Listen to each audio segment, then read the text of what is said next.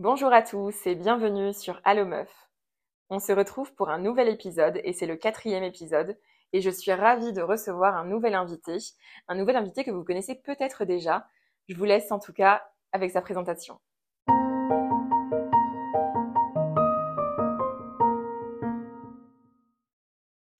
Bonjour Steven et bienvenue sur cette chaîne de podcast. Je suis ravie de te recevoir ce soir. Ça faisait un petit moment qu'on discutait euh, de se rencontrer et de faire un épisode. Le moment est venu. Bonjour Maëva, je suis super content de bah, justement de te rejoindre sur ce podcast pour parler de, de plein de choses. J'ai hâte qu'on puisse aborder tous les, les différents sujets qu'on a prévu de, dont on a prévu de parler ce soir. Euh, déjà pour commencer, est-ce que tu euh, est-ce que tu voudrais te présenter? Allez, aux gens qui nous écoutent. ouais, bien sûr. Euh, du coup, bah moi c'est Steven, j'ai 28 ans et je suis euh, créateur de contenu euh, sur euh, Instagram et TikTok. voilà, je partage un petit peu mon quotidien, ma routine lifestyle, etc. Et c'est vrai que j'insiste beaucoup sur bah, tout ce qui est problématique de santé mentale, mmh parce que bah, parce que je suis sujet à l'anxiété, je suis sujet à l'hypersensibilité, tout ça. Et je me suis rendu compte qu'aujourd'hui, c'était un vrai sujet euh, dans notre société. Exactement, tout à fait. Euh, est-ce, est-ce que déjà tu peux nous parler un petit peu de, de, ton enfance, du contexte dans lequel tu as grandi? Ouais. Pour qu'on comprenne un peu mieux ton histoire. Ouais, ouais, oui. Euh, bah, du coup, moi, j'ai eu une belle enfance. Hein. En vrai, en termes familial, tout se passait très bien. Je vivais. C'est bon. J'ai eu une enfance euh, bah, plutôt euh, joyeuse, j'étais heureux, contexte familial hyper favorable. Et c'est vrai que, bon, après, j'ai été confronté à des choses un peu plus compliquées, notamment euh, quand je suis arrivé au collège, Ouais. euh, où ça s'est pas très bien passé avec les autres. Ouais. Pour la petite histoire, euh, on était dans le même collège et Tout c'est à là qu'on s'est connus à l'époque. Euh, donc euh, j'ai ce que Steven va raconter, euh, j'ai j'ai été entre guillemets euh, témoin, mais on en parlera un petit peu plus tard. Mais euh, c'est aussi important qu'on en parle, qu'on on parle de ce sujet-là ensemble. Je trouve que voilà, ça c'est plutôt cohérent et donc je te laisse continuer avec la suite et voilà. Qu'est-ce que tu qu'est-ce que tu as vécu qui a été difficile à l'époque du collège? Bah, ce qu'on appelle aujourd'hui euh, le harcèlement scolaire, euh, Ouais. que, voilà, que beaucoup euh, ont vécu. C'est vrai que ça a été euh, assez dur de mettre un mot dessus parce qu'on a l'impression qu'on le vit pas vraiment. Mais Oui, finalement, c'est bien c'est ça. ça, c'est sur le coup, t'as pas l'impression que c'est du harcèlement, c'est après quand tu prends du recul, c'est ça que tu... Ouais, voilà. Parce que bah, on sait qu'on est victime de quelque chose, mais on est tellement renfermé dans le truc, on se rend pas compte que c'est vraiment quelque chose qui peut être grave. Ouais, Et, euh, et voilà. Et puis c'est vrai que moi, à l'époque, j'étais un garçon très timide, très réservé. J'avais des passions qui étaient complètement différentes ouais. Des de autres celles enfants. des autres. Mhm. Enfin voilà, moi j'aimais pas euh, forcément jouer au foot. Euh, J'étais passionné de météo, donc j'étais un petit peu dans mon monde euh, avec la météo. Euh, je traînais beaucoup avec les filles. Euh, Enfin voilà, tout ça, euh, ça a beaucoup joué sur euh, sur. Oui, en fait, tu ne répondais pas au, au type, enfin, au, au- comment dire, au cliché du, du garçon, d'un Ouais, adolescent qui commence un peu à se découvrir. À, enfin, en tout cas, euh, si je parle bien de cliché, on est bien d'accord. ouais. Mais euh, c'est pour ça, du coup, tu étais un petit peu différent de la masse, on va dire, au niveau des, des, des garçons. Et que du coup, euh, ça crée une différence que les autres, forcément, garçons ne comprenaient pas toujours. Oui, oui, oui. Je pense que c'est des choses qui m'ont mis à l'écart. Et Et puis, bah, mine de rien, quand on a un tempérament hypersensible et euh, comme moi j'avais, c'est que on pouvait m'attaquer, je répondais pas, je savais pas me défendre. Et je pense que ça aussi, ça attise un petit peu, euh, ils savent euh, à qui s'en prendre. euh. Oui, et donc du coup, l'hypersensibilité faisait aussi que c'était plus difficile pour toi à encaisser tout ce que tu, tout ce qui se passait? Oui, bah, je pense que c'était un peu décuplé en termes de ressenti parce que dès que je me sentais attaqué, euh, j'ai l'impression que c'était la fin du monde. Bah, c'est le principe même de l'hypersensibilité, hein. C'est ça. Et, euh, et puis bah voilà, comme je disais dans un même temps, c'est que bah, j'arrivais pas à forcément à avoir de répondants, je savais pas me défendre. Et voilà, enfin moi ma première euh, réaction c'était toujours de me braquer et limite euh, d'aller pleurer dans mon coin. Mhm. Et ça s'est manifesté comment, ce harcèlement que tu as vécu? C'était quoi? C'était des moqueries? C'était.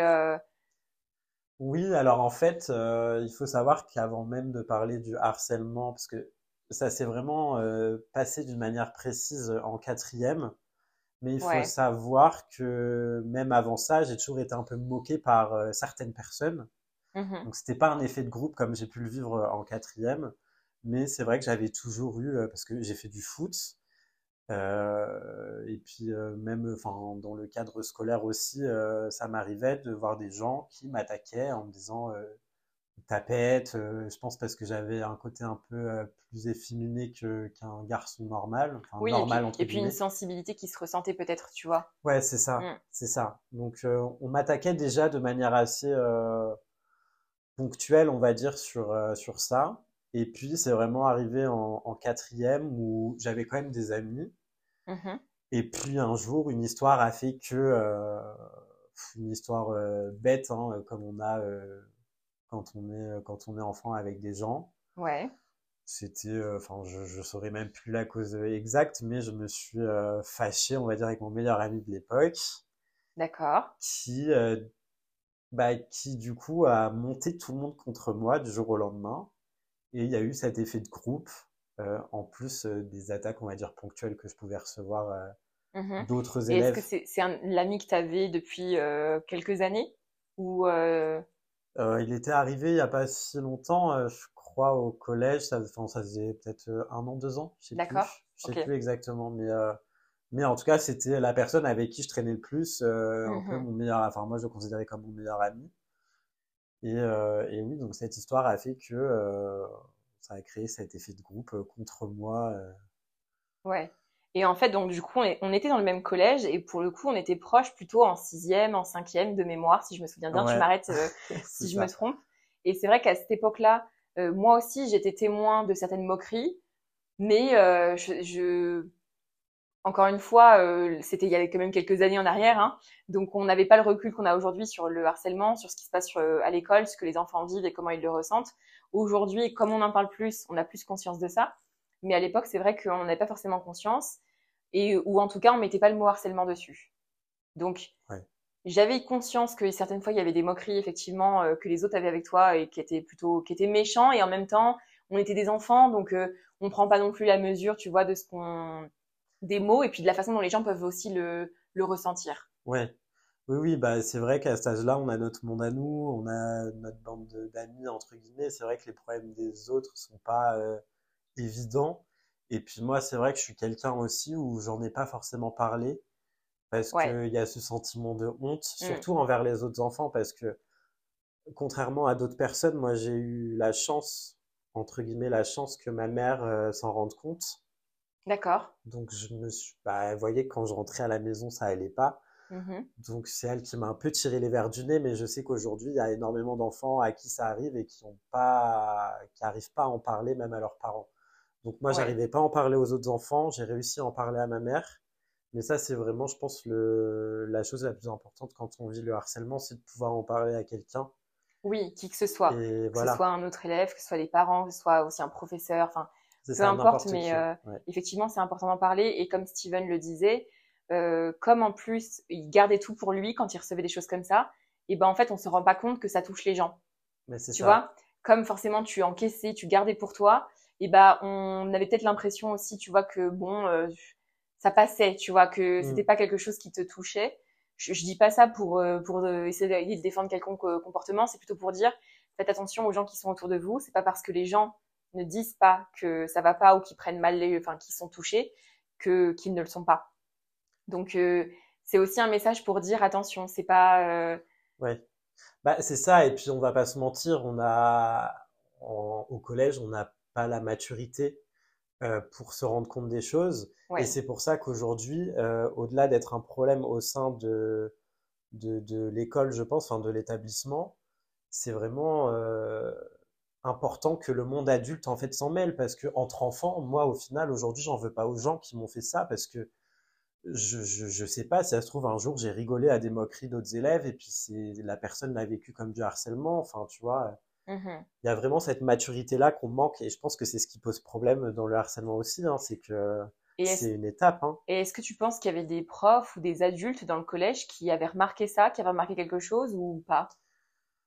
Honnêtement, je saurais même pas te dire parce que euh, c'était quand même assez caché. Enfin, j'en parlais pas, comme je te dis. Et c'est vrai qu'après, au sein des cours, ça se voyait pas forcément. même si je sais que ça continue en cours, hein, parce que personne voulait forcément s'asseoir à côté de moi, etc. Mais c'est vrai que il n'y avait rien de, comment dire, de. Oui, donc, donc ça t'a isolé finalement du reste de ta classe? Ouais. C'est ça, c'est que ça, l'effet de groupe a fait que tu t'es retrouvé un peu mis de côté? Oui, bah je me souviens par exemple en cours de SVT, la personne qui était assise à côté de moi ne voulait plus s'asseoir à côté de moi en disant nous on s'assoit pas avec les chiens. Ah oui, d'accord. Ça peut paraître bête parce qu'aujourd'hui on me dit ça, limite je me dis bon, mais, à l'époque c'était horrible pour moi Oui, et puis quand c'est additionné à plein d'actes, hein, c'était pas seulement cette fois-là, c'était plein d'autres fois, donc forcément c'était une fois de plus quoi. Ouais. Et puis quand t'es enfant, tu te cherches un peu et le fait de te, de te sentir écarté du reste du groupe, je comprends que ça peut avoir des effets dévastateurs.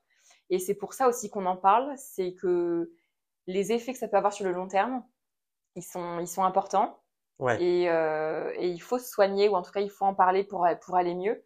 Parce que je ne sais pas comment toi, tu, est-ce que c'est plus, plusieurs années après que tu en as pris conscience et que c'est revenu? Ou est-ce que euh, tu as toujours vécu euh, cette situation euh?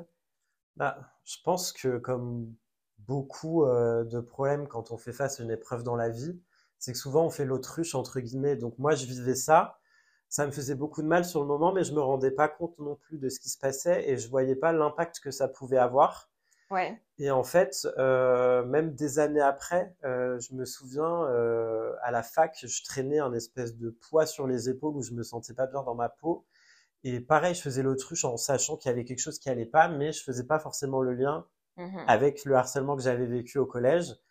Et en fait, j'en avais. Et et voilà, j'avais développé en fait une, une super, une hyper vigilance, on va dire entre guillemets. Ça veut dire que je prêtais attention à tout ce qui se passait autour de moi, à tout ce que les gens pouvaient dire en me voyant. Donc j'étais beaucoup dans l'observation et ça a énormément joué sur euh, bah, sur ma vie sociale.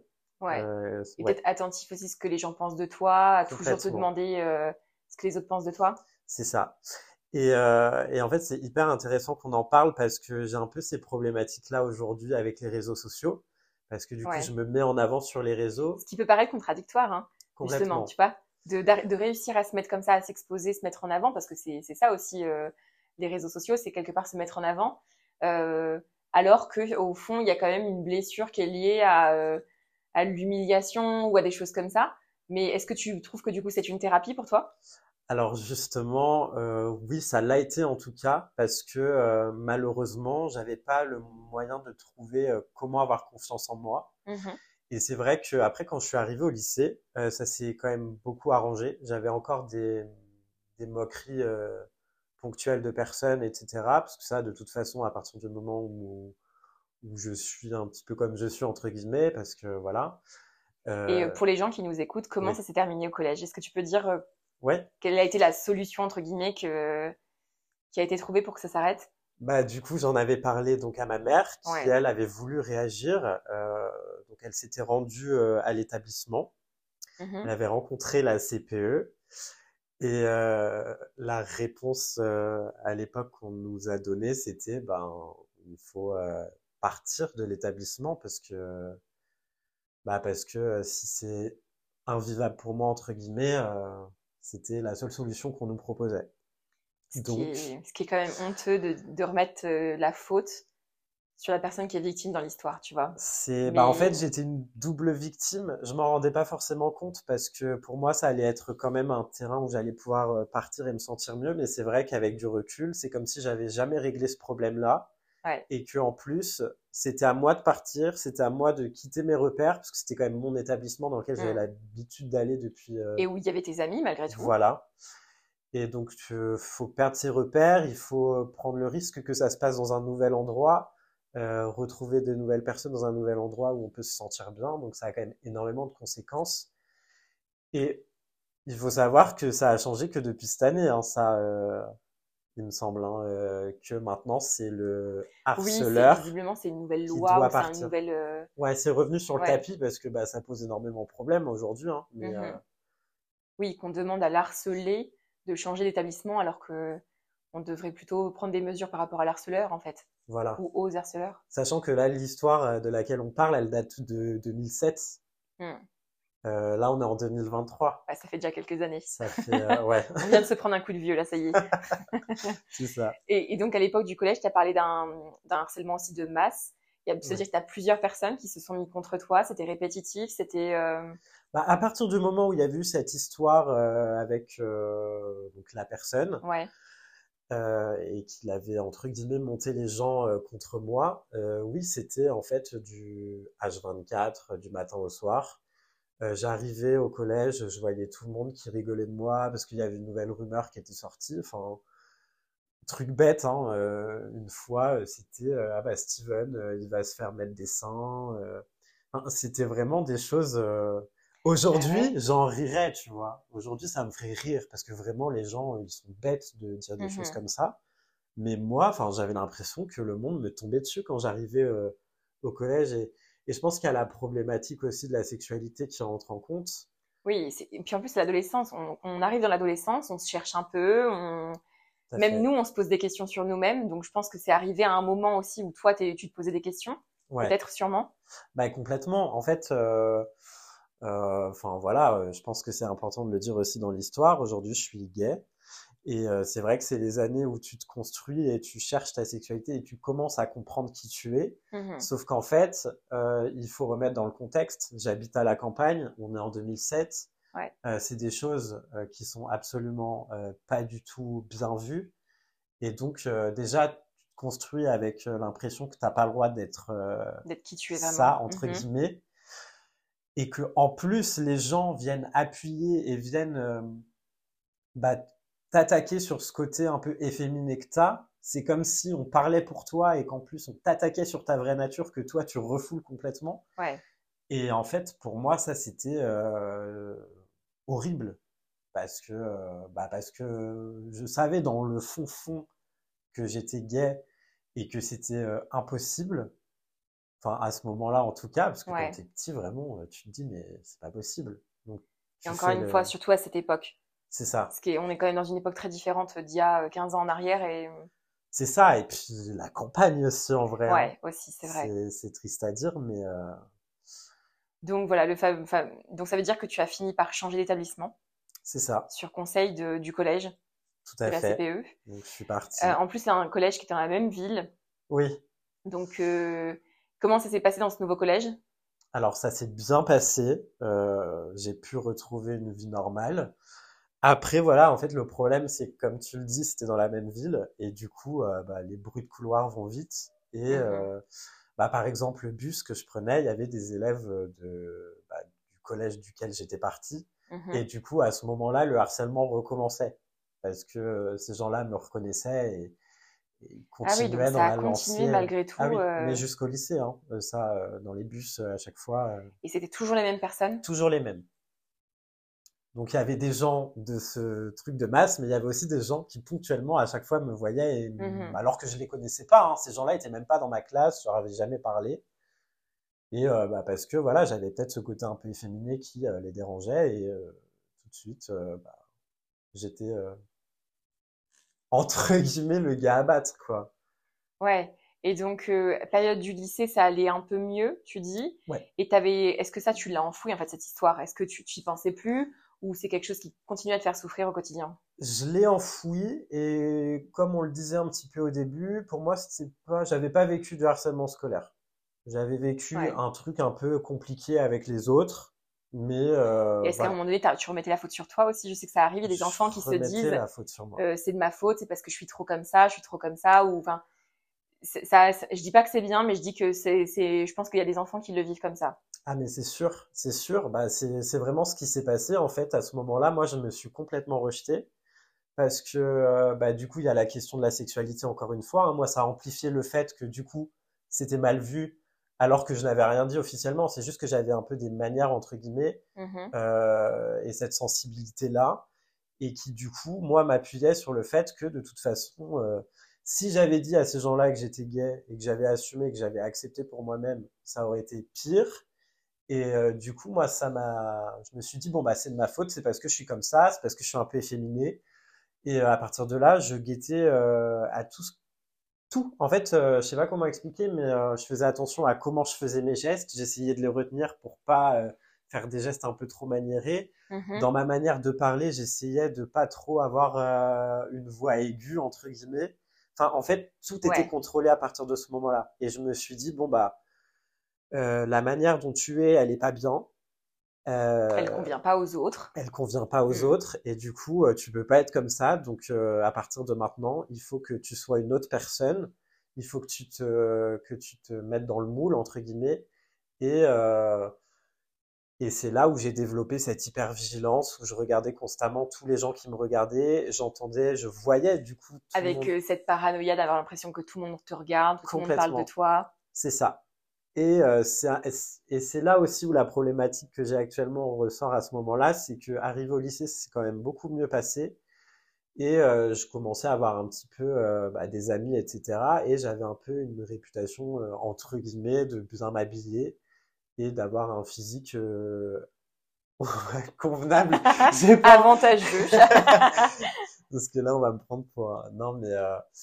Et j'ai un peu joué là-dessus, en fait, à partir de là. Ouais j'ai fait un peu ressortir ce côté physique et euh, oui, puis pas superficiel parce que c'est une période où on grandit, t'es devenu un homme. Enfin, je veux dire, euh, à l'époque du lycée, il y a une vraie euh, évolution. On grandit vraiment. C'est ça. Entre notre entrée au lycée et la sortie, on est devenu des personnes totalement différentes. Donc il y a ça aussi, ce passage. C'est ça. Et j'ai développé donc cette paranoïa de mon apparence et du regard des autres et comme je te disais de bah, cette hyper-vigilance et euh, cette manière où il faut être comme ça. Il faut pas être efféminé, il faut euh, faire mec, euh, faut sortir avec des filles. Mmh parce qu'il y a ça aussi. Ouais.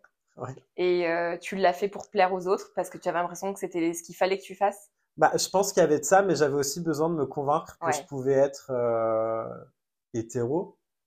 Entre normal, ce mot est horrible, hein, mais pour moi, c'était être normal, en fait.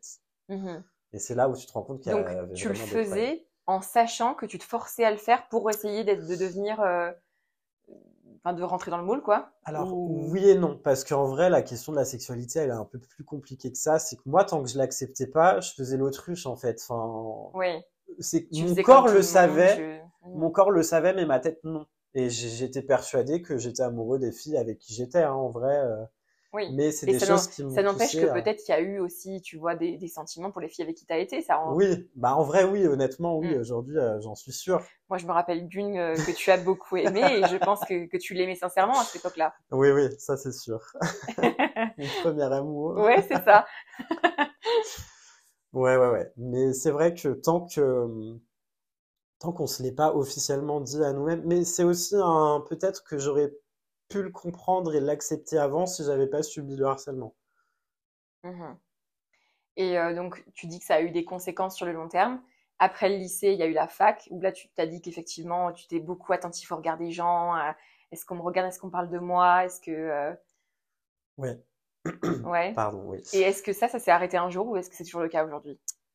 Alors, je commence à aller mieux sur ça. Mais euh, c'est vrai qu'arrivé à la fac, euh, je voulais avoir cette casquette du beau gosse, euh, euh comment dire, populaire.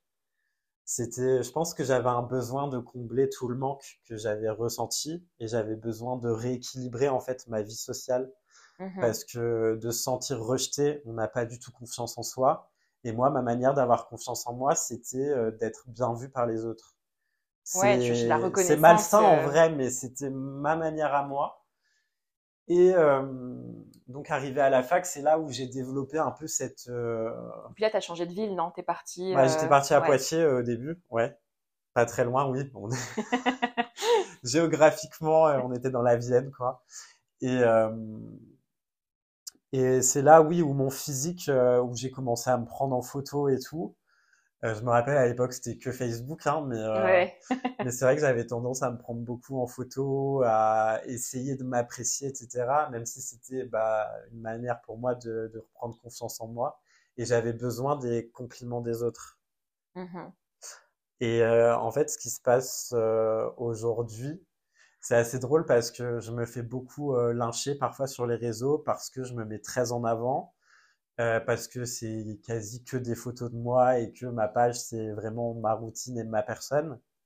Oui, et ça peut paraître un peu narcissique hein, quand on voit une page comme ça de quelqu'un qui, moi, je sais que tu l'es pas, mais ou que quelque part tu cherches aussi, hein, comme tu l'as dit, la, la validation des autres, tu vois. Il y a peut-être encore un petit peu de ça, mais bah, en vrai, ça me plaît qu'on en parle parce que je pense que ça a vraiment changé. Aujourd'hui, c'est plus une personne qui s'accepte telle qu'elle est et, et qui en fait euh, a envie de se montrer et, se dit qu'elle a le droit en fait. Et t'as plus honte d'être qui tu es, enfin que t'as pas honte et voilà. Mais mhm. c'est le parcours d'eux qui a fait que je suis devenu comme ça parce que euh, ça me permet aussi de répondre aux gens qui me lynchent sur les réseaux et qui pensent en effet à première vue euh, que je suis narcissique, que je suis un but de ma personne et que et que je suis très nombriliste. Mais en fait, en vérité, il y avait peut-être de ça au début mais c'était faux dans le sens où euh, ça cachait quelque chose. Ça cachait quelque chose, ça cachait mon manque de confiance en moi et en fait toute la vie sociale que j'avais pas vraiment dans la vie réelle, je, je l'avais en fait sur les réseaux grâce à ça. Et ça a été une manière de me valider, de me faire valider par les autres. C'est comme ça que j'ai construit mon image entre guillemets et aujourd'hui euh, Aujourd'hui, je prends plaisir à faire ce que je fais. J'essaye d'adapter mes discours. Je parle beaucoup de plein de choses qui sont beaucoup plus profondes. Et euh, moi, mon envie aujourd'hui, c'est d'aider les gens justement euh, qui, qui, vivent des problèmes comme ça. C'est pour ça que j'en ai beaucoup parlé aussi du harcèlement sur ma page. Mais, euh, mais voilà, aujourd'hui, c'est plus quelqu'un qui s'accepte, qui, alors certes, qui se met en avant, mais c'est complètement assumé. Et en fait, je pense que c'est mon univers à moi sur Internet, certes, mais c'est mon monde à moi. Et, et non, aujourd'hui, c'est pleinement assumé. Et, je, voilà, ça, ça pourrait peut-être aussi pousser à des gens de s'assumer tels qu'ils sont et que en fait si on a envie de se montrer on peut se montrer et qu'on est seul juge de nous-mêmes. Mais pour beaucoup de personnes euh, notamment euh, influenceurs créateurs de contenu il y a de ça il y a beaucoup de ça. De gens qui enfin ont envie de montrer qui ils sont ont envie de s'assumer comme ils sont et de dire euh, bah, j'emmerde le monde quoi et je suis moi-même et, et je l'assume enfin je trouve qu'il y, y, y a beaucoup de ça. Il y a beaucoup de gens qui ont vécu effectivement des des choses difficiles dans leur enfance et qui, mm. que ça pousse à se montrer, mais euh, se montrer pour, euh, en premier temps, chercher l'approbation des gens, et puis finalement, après, euh, juste prendre confiance en soi et...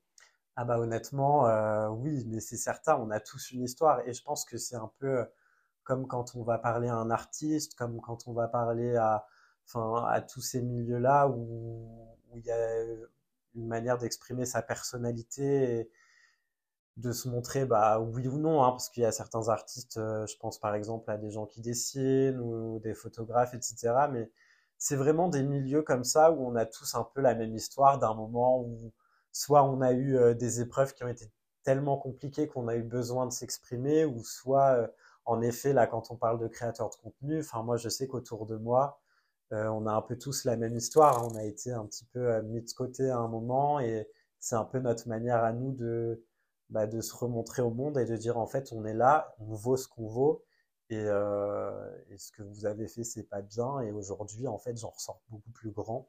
Oui. Et que t'as plus peur d'être qui tu es, et que t'as plus peur de, des autres en fait et, du jugement des autres. Ouais. Alors ça laisse quand même des traces. Hein, euh... Tout n'est pas gagné. C'est ça. C'est un chemin qui prend du temps. Euh, Est-ce que tu as eu besoin de, de consulter un thérapeute alors complètement. Et euh, si j'avais su, je l'aurais fait bien avant. Euh, le seul conseil que je peux donner vraiment là-dessus, c'est par contre, c'est de trouver quelqu'un qui nous correspond. Parce que j'avais vu en fait des psychologues à l'époque quand ça se passait pas très bien, mais je m'étais pas senti euh, à l'aise et bien écouté en fait je pense qu'il faut trouver la bonne personne. Et ça m'a donné une image de la psychologie, euh, enfin des psychologues qui était pas très bonne. Alors que, bah, après, c'est pareil, on était dans une époque où c'était moins. Euh... C'était moins démocratisé. Ah, c'est clair, c'était même un peu mal vu hein, d'aller chez le psy. Oui. Parce que c'est tout de suite, on prenait pour un fou. Exactement. Donc il y a un peu de ça dans, dans, dans ma tête. Je me disais, bah, je peux pas aller chez le psy, je suis pas fou, etc. Mais euh, bah, en fait, il y a un moment donné où quand on grandit avec des problèmes qui sont pas résolus, ils finissent par euh, t'exploser dans la tête. Et moi, c'est ce qui s'est passé. Hein. J'ai fait une première dépression euh, euh à la fac où, où vraiment je me sentais pas bien, je trouvais pas ma place dans la vie, etc. Et j'ai commencé à faire des thérapies. À l'époque, c'était de la sophrologie, donc c'était de la médecine douce, entre guillemets. Et c'est vraiment récemment où j'ai consulté parce que j'ai refait une dépression mmh et où là, euh, les problématiques justement du harcèlement sont ressorties tout de suite. et où j'avais pas réglé ce problème-là en fait. J'avais pas accepté, j'avais pas compris pourquoi il m'était arrivé ça, et j'avais pas compris non plus que j'avais le droit d'être euh, bah, qui je suis et que j'avais ma place comme tout le monde. Et c'est pour ça que c'est hyper important quand on vit des choses comme ça euh, d'aller voir euh, quelqu'un parce que plus vite on se débarrasse entre guillemets de ces problèmes et mieux on peut on peut être heureux et se construire.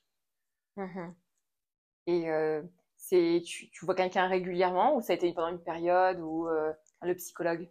Ça a été pendant une période. Mmh euh, ça m'a beaucoup aidé. Et puis euh, après, je suis passé à d'autres thérapies. J'ai vu un hypnothérapeute.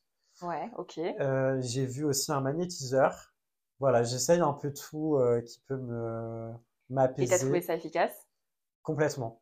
surtout l'hypnose, ça a changé ma vie vraiment et euh, le magnétiseur aussi, hein, en vrai. Euh. Et puis, euh, on n'y pense pas forcément, mais aussi tous ces traumatismes s'ancrent dans notre corps. Et d'aller voir un, bon ostéopathe aussi, ça m'a, ça m'a beaucoup aidé hein, de remettre un petit peu mon corps en. Mais les maladies sont souvent liées à des problèmes d'ordre psychologique. Hein. Complètement. C'est. Des choses qu'on n'a pas réglées et qu'on. Mmh. Parfois que, que notre corps exprime de manière. Complètement. Mais euh, après, voilà, hein, il faut quand même insister sur le fait qu'aujourd'hui, euh, les, les, premières personnes qu'il faut aller voir quand ça va pas sont les psychologues et les psychiatres. Mmh euh, vraiment, euh, c'est quand on est malade, euh, physiquement, je parle, quand on a une gastro ou quoi que ce soit, on va voir un médecin. Quand on a, quand on a, quand on se sent pas bien, c'est un problème de santé mentale, c'est une maladie. on va voir le médecin pour ça aussi. Donc c'est ça. Et on n'est pas fou si on va voir un psychologue. Non, non, mais complètement pas. Euh, et, on est tous égaux face à ces problèmes-là. Toutes les personnes euh, sur Terre peuvent être touchées un jour. Et puis, tu sais, je pense qu'on devrait même tous y aller à un moment donné. Franchement, euh, on devrait tous y aller. On sait aussi que la période du Covid a été révélatrice de pas mal de, de dépression, de problèmes de santé mentale. Et c'est notamment pour ça que la sécurité sociale avait mis en place des choses pour faire rembourser les séances de psychologues. Euh, et euh, parce qu'il y a eu un boom, notamment au niveau des jeunes, sur la dépression. Et, euh, et puis de toute façon, oui, on devrait tous aller en voir un au moins une fois dans notre vie. Complètement. Parce qu'on a tous des choses à, à, travailler. Ah, et puis je pense que le monde se porterait tellement mieux si on avait appris à, à penser à soi d'une manière positive pour pouvoir justement donner aux autres d'une manière positive. À travailler sur ses blessures aussi, parce que souvent, des choses aussi qui sont enfouies, des blessures, etc., peuvent aussi rendre des gens méchants, peuvent rendre des gens. Euh... Enfin, je pense qu'il n'y a pas, c'est pas anodin, tu vois. Ouais, c'est clair. Et puis malheureusement, euh, pour certaines personnes, euh, on s'en rend pas compte et puis ça explose, mais ça explose tard et c'est encore plus dur de régler les problèmes. C'est pour ça que mmh il faut vraiment, euh, il faut pas hésiter et, et c'est bien aussi d'être épaulé par des gens euh, tu disais tout à l'heure que tu ne ressentais pas de, que tu n'en voulais pas aux personnes qui, avaient, qui ont fait ça à l'époque. Euh, Est-ce que c'est le chemin que tu as fait de, de, de, thérapie qui t'a aidé à, à, pardonner, entre guillemets, et à ne pas avoir de rancœur envers ces personnes-là? Oui, c'est le chemin parce que je pense que quand on vit des choses comme ça, on acquiert une certaine maturité au final parce que c'est des, bah, c'est des épreuves qui font grandir et euh, qui nous poussent à travailler sur nous justement et en fait, en travaillant sur nous, on se rend compte que d'en vouloir à, à, des gens qui nous ont fait du mal, c'est leur donner encore de l'énergie et ça veut dire qu'on est encore impacté en fait. Et aujourd'hui, je me considère plus impacté par ces gens-là et même je les pardonne, tu vois. Mais je pense que le pardon est aussi euh, est une thérapie. Ne serait-ce que pour toi, ça t'aide à passer à autre chose et de dire. Euh, c'est ça, Je pardonne et je. On tourne la page. Ouais, c'est ça on tourne la page complètement. Et eh ben, en tout cas, je vois que tu as fait quand même, malgré tout, euh, tu vois, tu as beaucoup travaillé dessus, ça se voit que tu as pris beaucoup de recul. Euh, la facilité, c'est d'en vouloir aux gens et de rester, tu vois, focus sur, sur les personnes qui ont fait du mal. Alors, c'est pardonner, ça veut pas dire que c'est oublié. Hein. non, bah, on mais, pas. mais ça aide à avancer, en tout cas, de pardonner. Est-ce qu'aujourd'hui, tu sens que tu as encore des conséquences de ce que tu as vécu qui sont encore présentes dans ta vie? Tu as parlé de, de l'anxiété. Ouais. Est-ce que ça fait, est-ce que c'est lié à ça? Alors, je pense qu'il y a une base. En fait, déjà, de base, je suis quelqu'un timide et ça a été amplifié par, euh, bah, par le harcèlement. Et ça, je, je, sais que je pourrais pas le changer, mais il y a des parts de soi aussi qu'il faut accepter. Donc la timidité, la timidité, la peur du regard de l'autre. Alors certes, aujourd'hui, je m'assume complètement, mais si demain tu m'invites en soirée et que j'arrive dans un groupe de personnes que je connais pas, je vais être très mal à l'aise. Je vais pas parler aux gens, je vais me sentir pas très bien. donc il y a vraiment tous ces tous ces trucs là. Je suis pas du tout à l'aise avec les hommes d'une manière générale.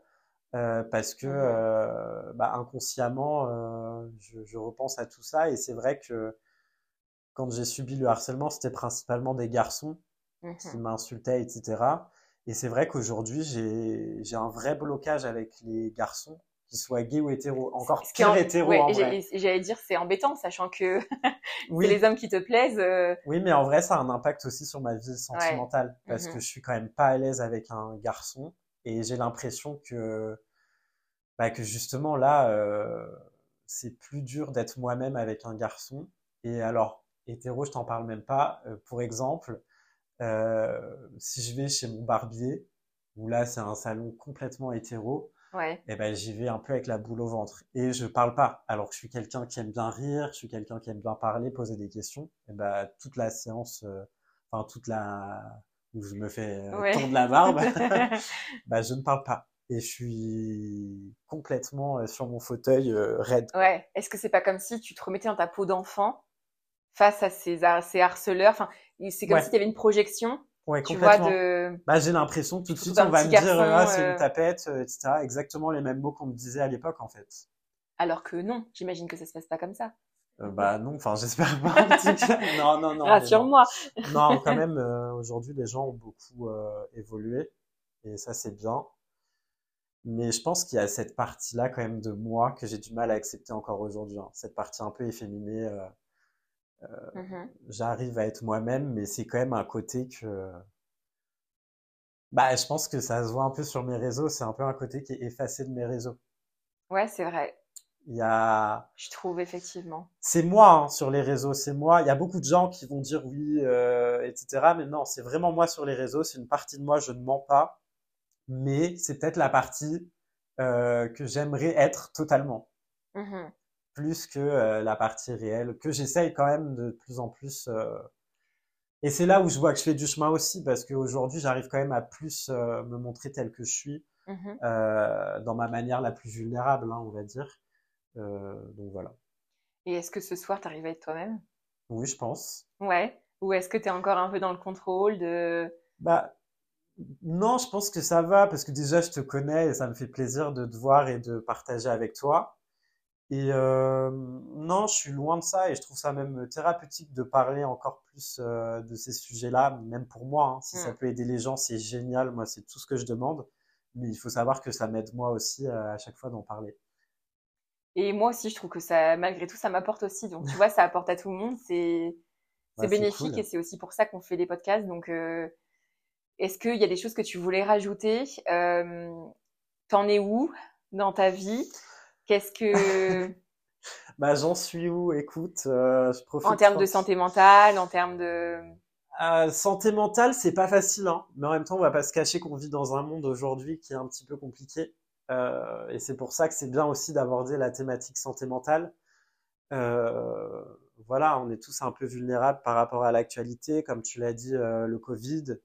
Là, tout ce qui se passe en plus actuellement, ça aide pas. Ouais, et l'hypersensibilité fait que tous ces sujets-là sont d'autant plus plus dur, plus dur à vivre ouais. pour certaines personnes. Plus dur, et il y a un mot aussi que j'aimerais pas, enfin que j'aimerais dire sur l'hypersensibilité euh, ça, c'est un truc aussi, euh, je pense, qui a aidé, enfin, qui a, qui engendre le harcèlement, c'est que je trouve que l'hypersensibilité est très mal perçue par la société. Et moi, j'avoue que c'est aussi ce pan-là qui m'a empêché beaucoup d'être moi-même, parce que j'avais l'impression que vivre sa, sa sensibilité euh, comme on est censé la vivre, c'est très mal perçu. On a tout de suite une position de faiblesse, de fragilité. De fragilité, alors que pour moi, c'est une force et que, euh, et que c'est beau, en fait, d'être hypersensible. Et je sais pas si tu as écouté l'épisode 2 qui est sorti sur la chaîne, où j'ai parlé, moi aussi, de mon hypersensibilité. Et que moi aussi, je me suis longtemps euh, sentie fragile, faible par rapport aux autres. Et je voulais pas être comme ça. Je voulais être forte. Je voulais, tu vois, que je voulais pas montrer cette partie de, de sensibilité qui, bah, qui est très intense pour le coup, mais comme toi aussi, je pense, et sur tous les sujets. Moi, mon hypersensibilité, elle est beaucoup liée au sens. Est-ce que toi, c'est aussi lié à ça ou c'est alors moi, c'est un peu différent. Ouais, l'hypersensibilité, c'est vraiment l'essence. Hein. Euh, enfin, tu vas me, tu vas porter un parfum. Limite, tu portais un parfum là quand on était ensemble en sixième. Tu le reportes aujourd'hui. Euh, je revis le moment, tu vois. C'est des trucs comme ça. C'est vrai que moi aussi.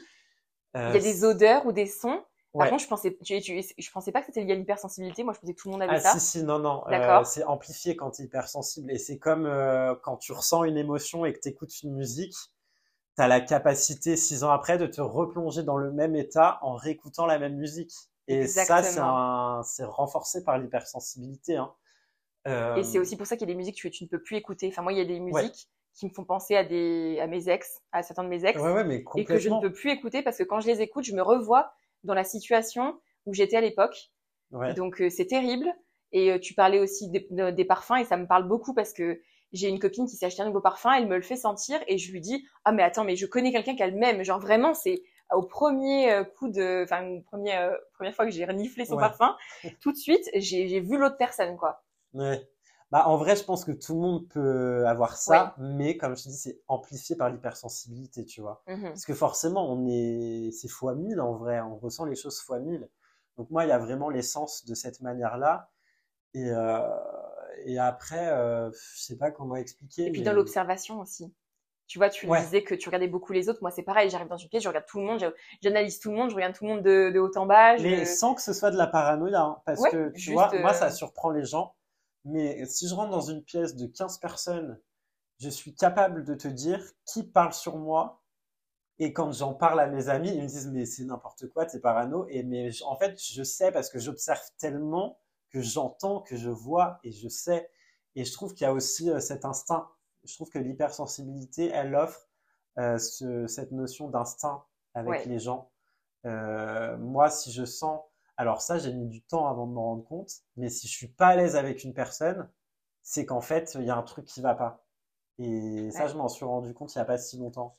Exactement. Comme tu dis, il y a beaucoup d'instinct, mais qui est lié à la phase d'observation qu'on a. Comme on observe beaucoup, qu'on analyse tout ce qui se passe, et ben on a tendance à voilà avoir des petits détails qui tout de suite nous font tilt. Quand tu parlais des gens dans une pièce, etc., j'ai exactement la même chose.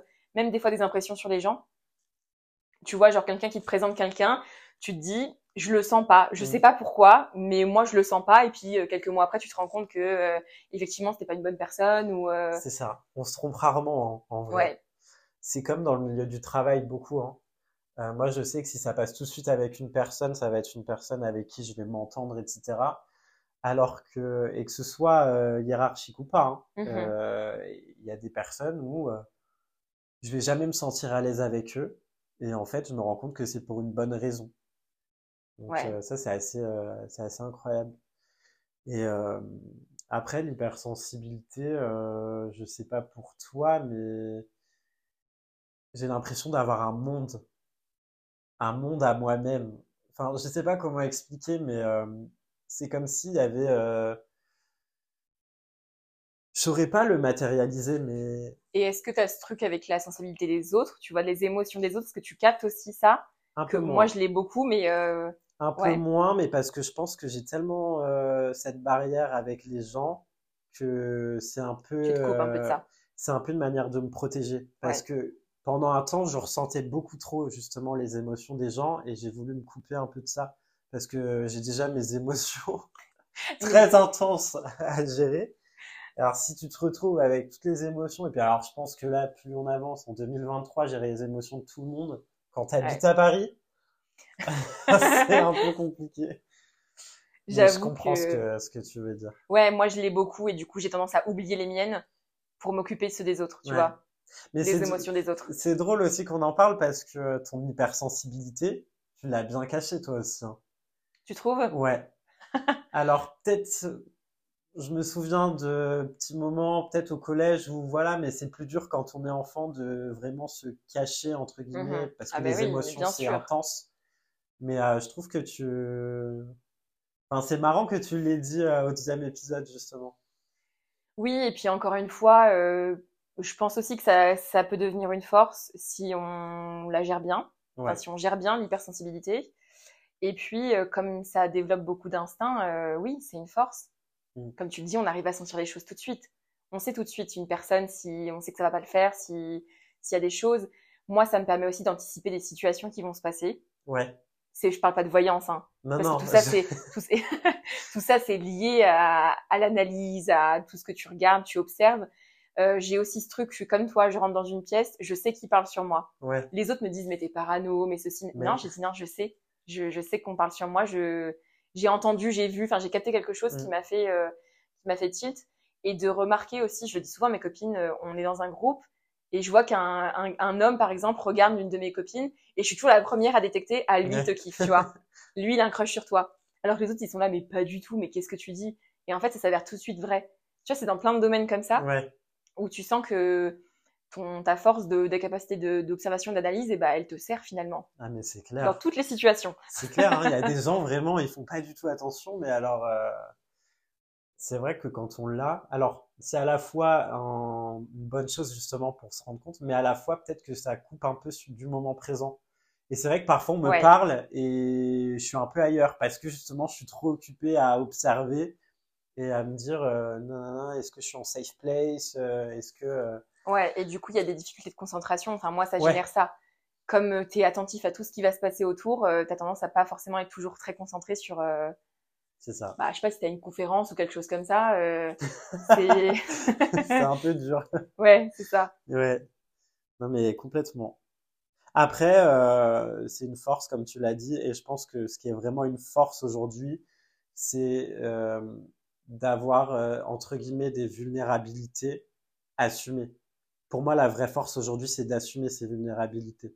Ouais. Et c'est vraiment ce que je dis aux gens parce que parfois, je parle beaucoup et ça, c'est un truc que je me suis toujours dit sur les réseaux sociaux. Je partage les bons moments, mais je partage aussi quand ça va pas. Je le dis toujours. Et souvent, on me dit, ah, euh, euh, va voir ton psy, arrête de te plaindre. Euh, mais non, en fait, euh, moi, je suis très content de le faire parce qu'il y a énormément de gens qui me disent merci, merci de, de, nous, de nous partager ça, je me sens moins seul. Et surtout, en fait, il faut arrêter de vouloir toujours montrer euh, le meilleur, comme si... Euh, enfin, non, en fait. Oui, c'est la problématique principale des réseaux sociaux, c'est l'impression que les, tout le monde a une vie parfaite et qui fait que toi, tu te sens mal parce que tu te dis, bah, tout le monde a une vie parfaite, moi, je vais pas bien. Donc, euh, je suis d'accord avec toi sur le principe de, de montrer aussi qu'il y a des moments où ça va pas, ça va pas bien. Euh, ça peut aider les gens qui te suivent. Et c'est aussi comme ça, je pense que tu construis une communauté, tu vois. Tu montres tes faiblesses, tu te montres vulnérable. Mm. Et, euh, et, forcément, les gens se reconnaissent en toi et se sentent moins seuls. Bah oui, oui j'ai ça. Et pour moi, aujourd'hui, c'est une force. Alors, je le souhaite à personne et j'aurais aimé ne pas le vivre. Mais au final, ça a été une force de vivre le harcèlement scolaire. C'est une force d'être quelqu'un de timide, c'est une force d'être quelqu'un d'hypersensible. Et en fait, on devrait tous se dire ça. Oui, et on devrait tous tirer du positif de situations qui nous arrivent. Mm. Alors, c'est plus facile à dire qu'à faire, hein, évidemment. Et là, on en, a longuement parlé, donc euh, ça prouve encore une fois que ce qu'on peut vivre comme ça, des blessures d'enfance, ça peut nous tenir pendant des années et des années. Et encore plus si on ne travaille pas. Là encore, tu as eu ce recul, ce chemin aussi de, où tu as travaillé dessus pour essayer d'aller mieux. Mais, euh, mais si tu le fais pas, euh, ça, ça peut continuer encore des années et des années. Ouais, c'est clair. Donc, euh, il faut en parler. Il faut faire en sorte que ces épreuves de vie, elles deviennent des forces pour vous.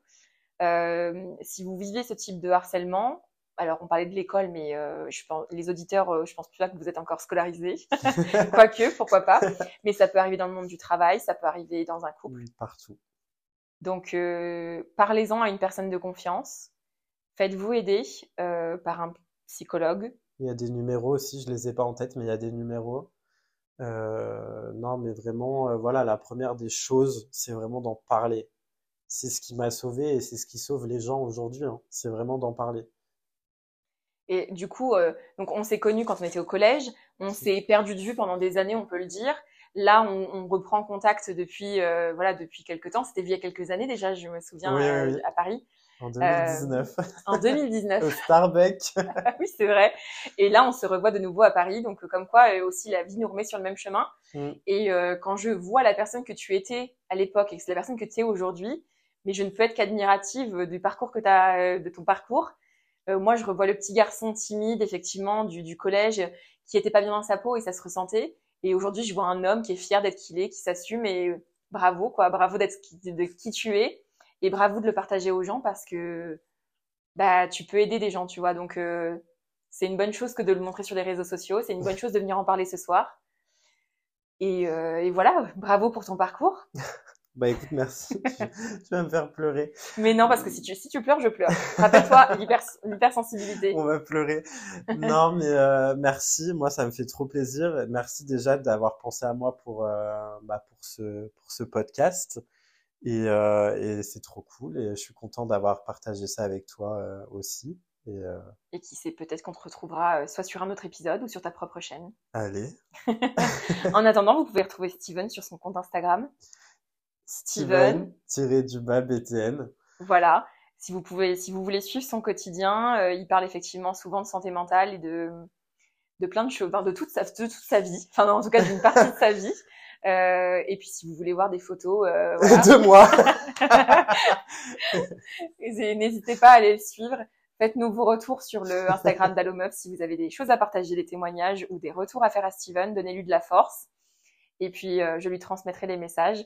Merci à tous pour votre écoute. On se retrouve la semaine prochaine pour un nouvel épisode avec un nouvel invité.